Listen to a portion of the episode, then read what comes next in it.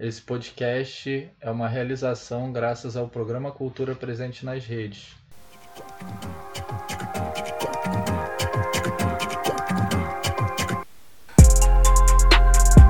Esse é o podcast do CH, o monstro.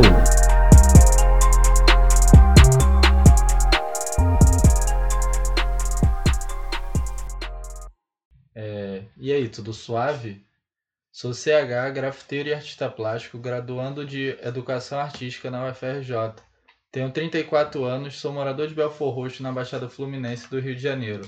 Estou gravando esse podcast graças ao edital Cultura nas Redes é, da Secretaria de Cultura e Economia Criativa do Estado do Rio de Janeiro. Vou falar um pouco sobre grafite e sua ancestralidade, aquilo que deu origem na humanidade no desenho e outras coisas que nos levaram até um pensamento assim do conceito grafite. Bom, é sempre bom a gente ter em mente que a pintura vem desde a pré-história e a utilização da parede como forma de comunicação vem desde a pré-história também. A galera lá na pré-história já. A única maneira da gente saber né, que essa galera existiu na pré-história é exatamente as pinturas que ficaram, as pinturas que ainda resistiram dentro de cavernas e a gente conseguiu achar, pesquisar, datar e saber que essa galera existiu há muitos anos atrás, há muito mais de mil anos atrás, muitos anos antes de Cristo.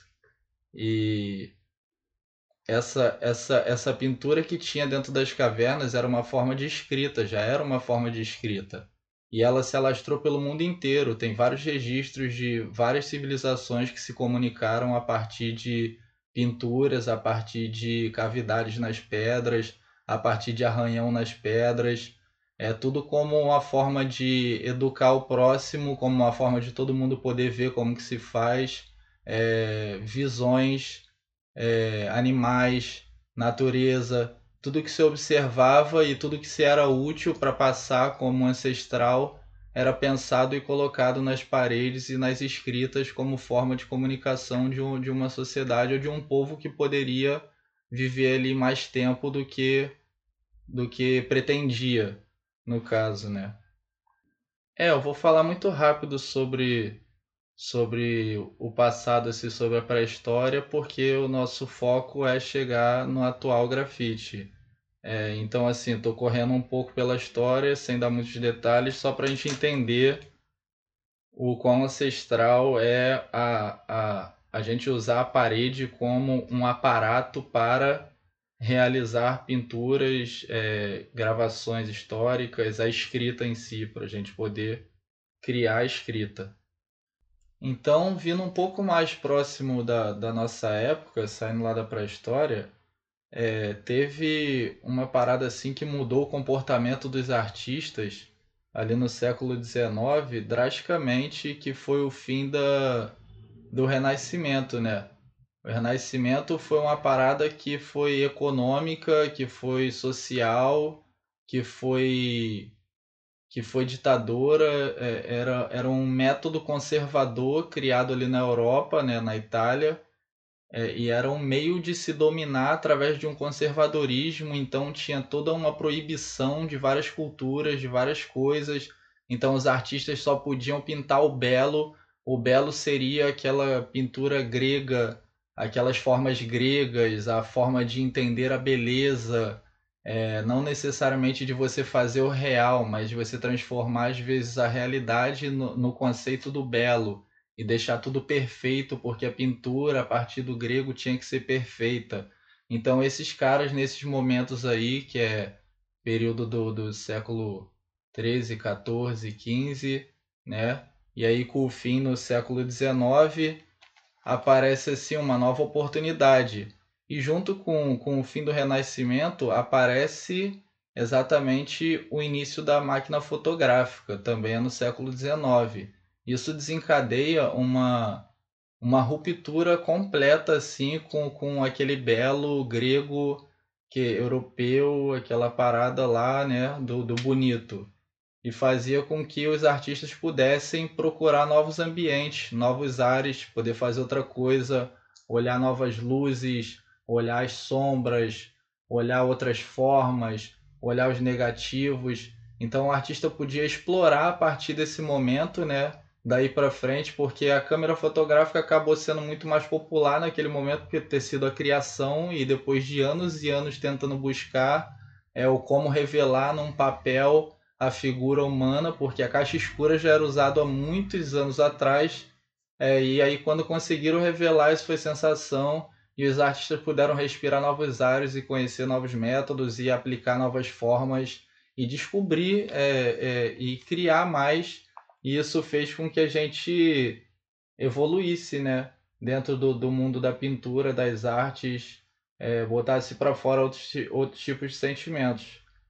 É, chegando um pouquinho mais próximo, assim, diretamente em 1910, né? teve uma parada na, na, ali na América do Norte que chamou muita atenção, que foi o movimento muralista, que aconteceu no México. E assim, houve uma revolução em 1910 e ele foi a partir. É, teve um protagonismo muito forte da galera artista, da galera pintora, que usava a parede como forma de, de expressão também.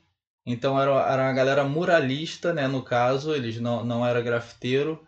Eles eram muralistas e eles faziam grandes desenhos em paredes e chegou um determinado momento, depois de muito tempo lá, a, a ditadura lá do, do Porfírio Dias estava acontecendo, né? E o povo já não aguentava mais. Esses artistas usaram sua arte para poder é, conscientizar o povo, poder fazer o povo lutar, poder fazer o povo ter força é, para conseguir sair para conseguir se unir o suficiente para derrubar aquela ditadura que vinha acontecendo ali.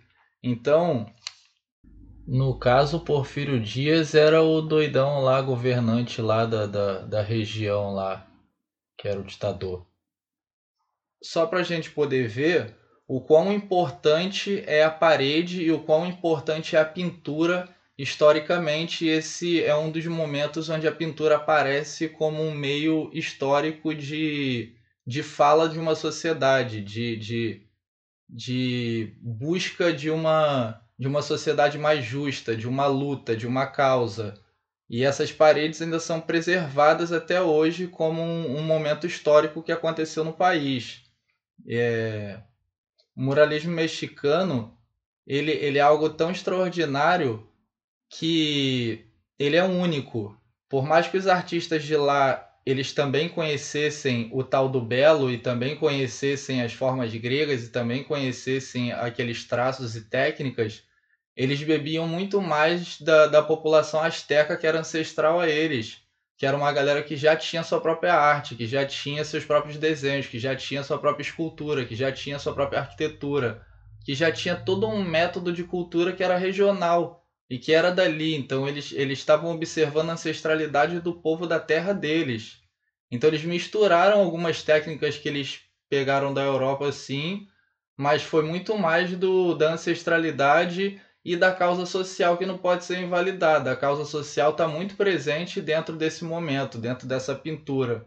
Então é algo muito novo. O, muralista, o muralismo mexicano é algo é algo único e assim, aconteceu muito próximo dos próximos acontecimentos que, que vão acarretar no, no acontecimento do hip hop.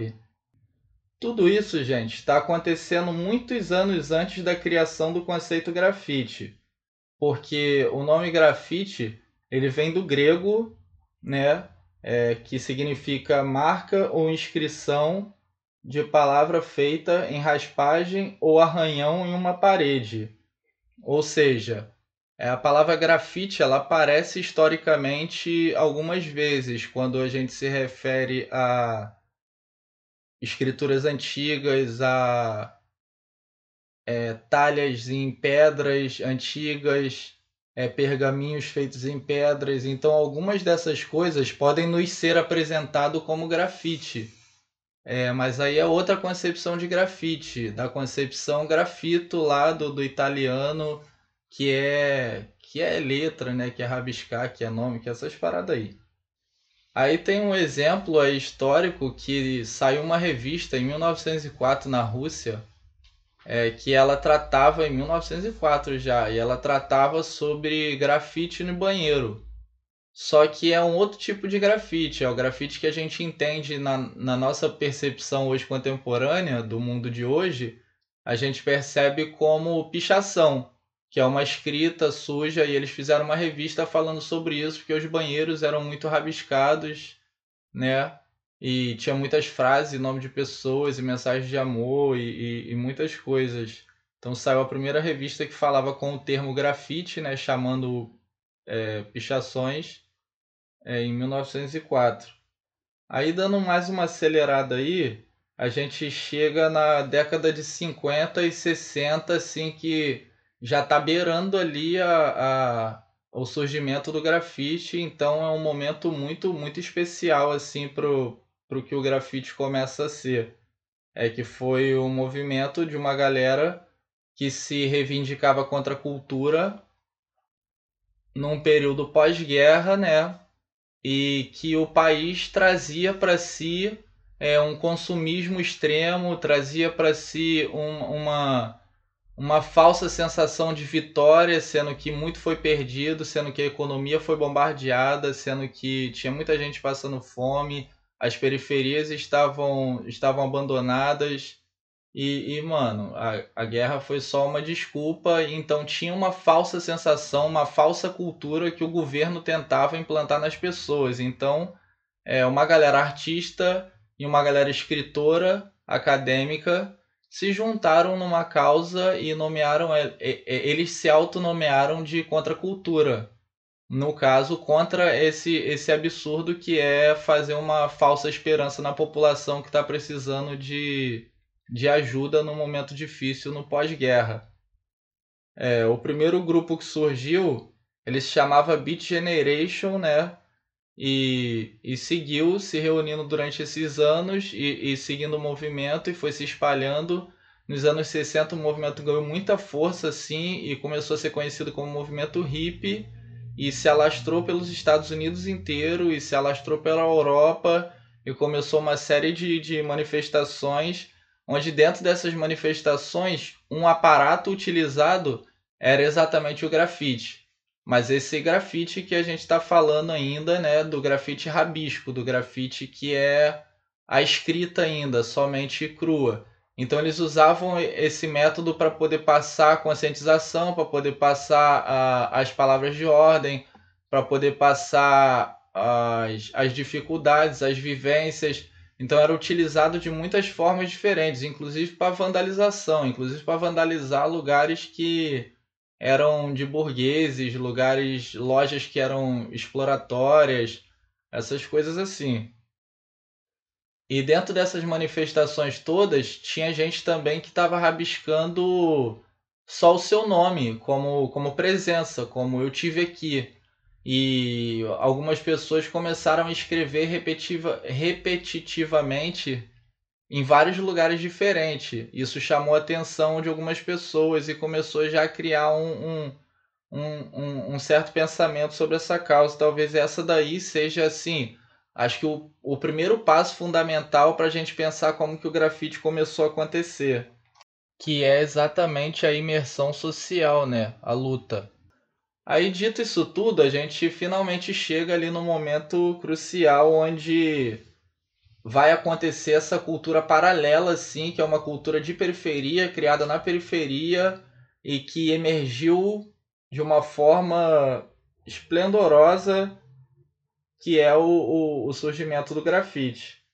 A história do grafite começa pelos bairros pobres dos Estados Unidos, é claro, né? ali no, em Nova York, nos bairros pobres de Nova York, é, passando ali por, pelo Bronx, por Manhattan, pelo Brooklyn, é, basicamente por todas as periferias, por seu movimento de periferia mesmo. É, e foi ali que um cara começou a atacar o primeiro nome assim. Pelo menos a galera considera que ele é o primeiro cara que tacou o nome, né? Que começaram a ver em todos os lugares. É o tal do TAC 183. TAC era o nome que ele escolheu tacar. em 83 era o nome da rua dele, era o número da, da rua dele. Então ele tacava isso e começou a atacar em vários lugares, muitas vezes, e a galera começou a ver, isso começou a incitar com que outras pessoas também fizessem, mas quase todo mundo estava tava decidido que ele que tinha começado. É, há controvérsias, há uma galera que falou que não, que teve outra pessoa, mas enfim, ele foi o que se destacou e foi muito reconhecido assim.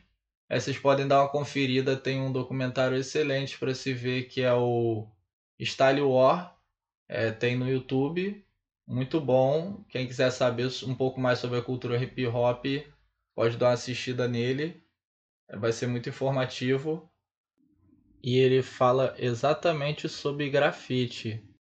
E o TAC começou a tacar nome exatamente nos anos 70, assim, foi o início de tudo nas periferias ali.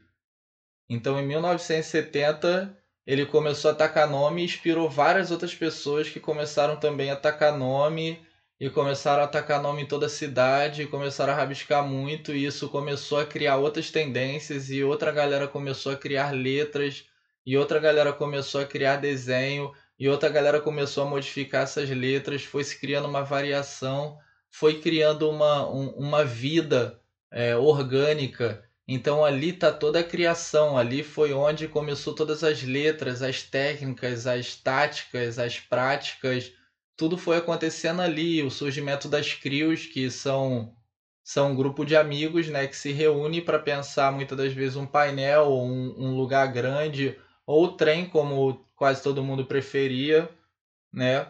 Porque o trem era, era a galeria a céu aberto.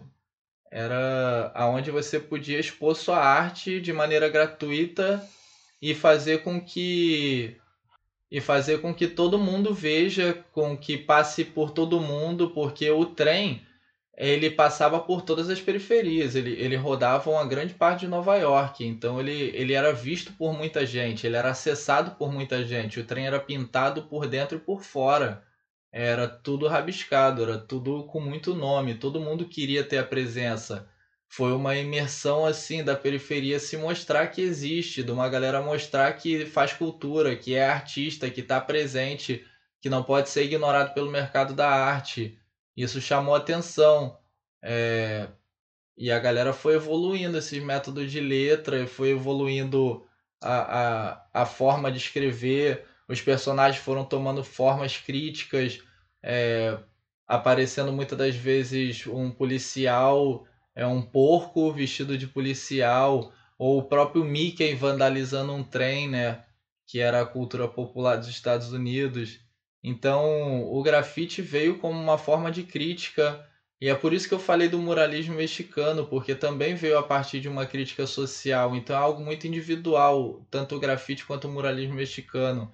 E o grafite é, vai seguindo assim. Em 71 e 72, a galera foi desenvolvendo cada vez mais esse tipo de letra e o degradê e a forma de pintar, e surgindo estilos e se denominando é, criando nomes que eu vou deixar para falar em outros podcasts. Mas uma das vertentes que eu mais gostava, é, que eu mais gosto no caso, né, que, eu, que é o bomber, que tinha que ser uma coisa rápida e tinha que ter muito. O bomb é basicamente uma letra arredondada, né, aberta, é, um pouco grande, pintada dentro e contornada, só isso. E quando você fazia só isso, você tem a probabilidade de mandar mais vezes enquanto você está dando um único rolê. Então a, a teoria do bombe é você pegar mais lugares e ir avante e adiante e adiante e adiante. E na medida que tudo ia ficando muito rabiscado, é, a galera tinha que se importar aonde ia tacar o nome, como que ia se destacar, como que ia fazer. Então era uma baita organização. Nisso tinha reuniões e encontros que organizava quem ia chegar primeiro no pico, quem ia pegar primeiro, como que ia fazer, a melhor letra, é, tudo era muito bem planejado. Mas o grafite não era a única coisa que estava acontecendo nesse momento, não. Também estava acontecendo outros tipos de culturas, outros tipos de coisas diferentes, que mais à frente vinha se tornar o que é a cultura hip hop estava acontecendo o break também, que é uma dança, onde a galera usa o corpo como uma forma crítica, como uma forma de afronta, como uma forma de disputa, como uma forma de conhecimento. É, então é, é um treinamento constante, é, é uma vivência. É, toda essa galera se conhece, toda essa galera tá pela rua. É, por mais que não se conhecesse fisicamente, mas já ouviu falar um do nome do outro, porque os nomes circulavam, porque aquilo tudo era muito novo, tudo estava sendo criado, então ser destaque naquele momento era fácil, mas também era, era volátil, era rápido, porque outras pessoas estavam lutando para conseguir ultrapassar aquilo, então era uma parada orgânica o tempo todo e de disputa também, o que, o que tornava o que tornava mais legal. Existia uma disputa meio que sadia assim entre entre entre as crios, entre as paradas, porque se tornava torneio e aí fazia casa de shows, parada toda. Tinha confusão, pá, óbvio, mas como? Nós resolve, dá tudo certo no final.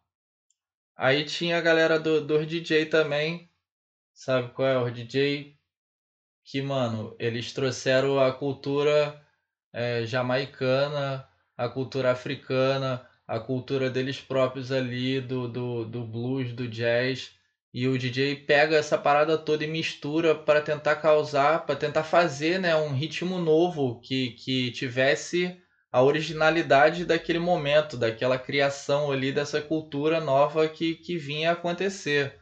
Aí tinha o DJ, é, além do DJ, tinha o, o MC, que era o cara que cantava, que misturava as palavras, que conseguia rimar as palavras, que conseguia é, pensar o ritmo e conseguia é, não necessariamente com música, mas ele conseguia ritmar as palavras e contar um pouco da vivência, do que via, é, do que passava, coisas que são muito presentes na periferia. Então, o que essas, o que essas quatro culturas têm em comum é que elas surgem ali na periferia e que elas têm a crítica social dentro delas arraigada e todos se conhecem e tudo está surgindo ao mesmo tempo.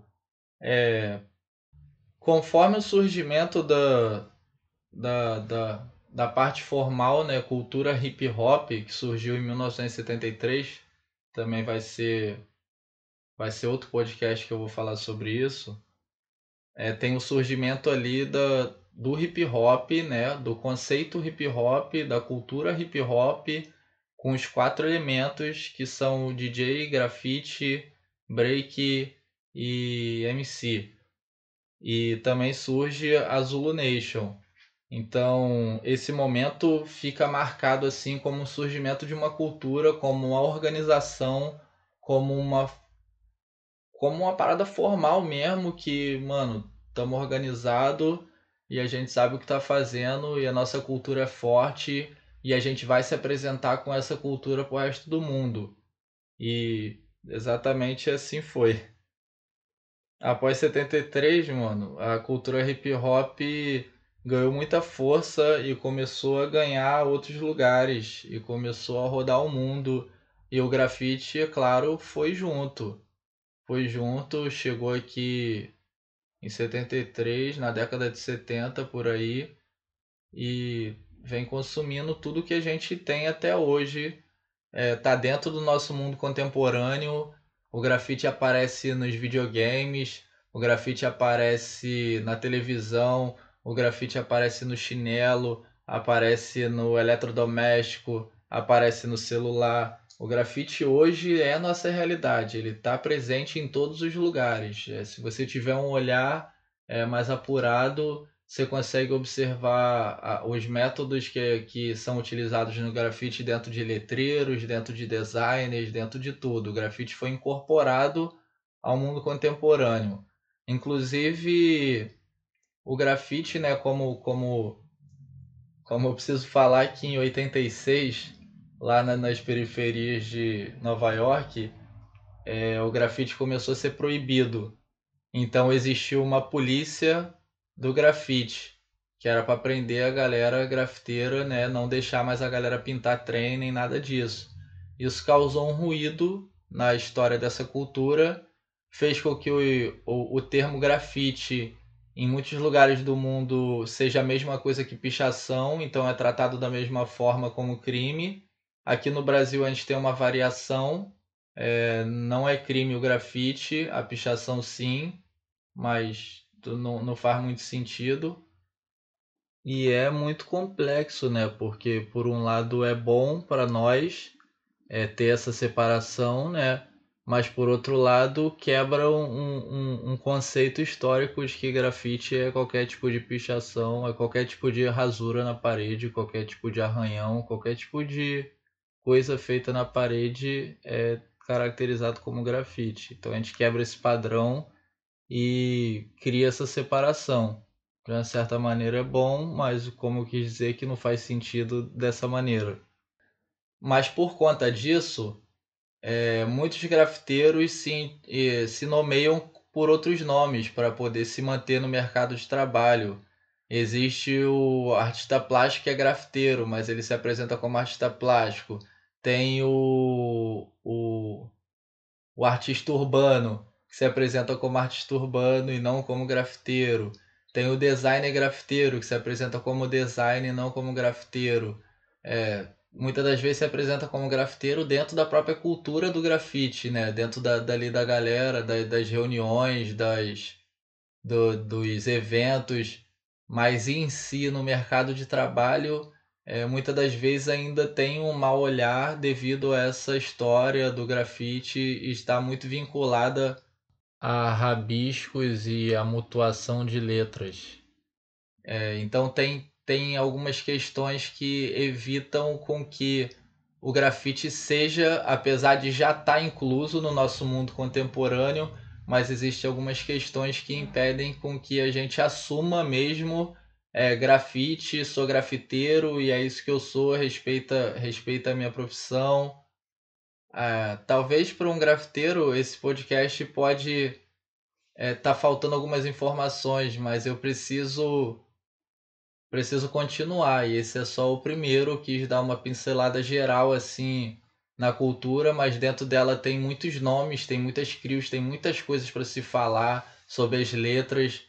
E isso vai ser tema para outros podcasts que vão vir pela frente. Então eu pretendo falar detalhadamente sobre cada momento, sobre cada pessoa, sobre cada protagonista desses momentos, que eu acho que, que são que é muito, não dá para falar tudo em um podcast só. Eu só tenho a agradecer a todo mundo que me apoia, que me apoiou e que postou com tanto carinho lá e compartilhou nas redes sociais quando eu publiquei que eu ia postar esse podcast. Obrigado a todo mundo. Só tenho a agradecer. Obrigado, Sezek Rio. É nós.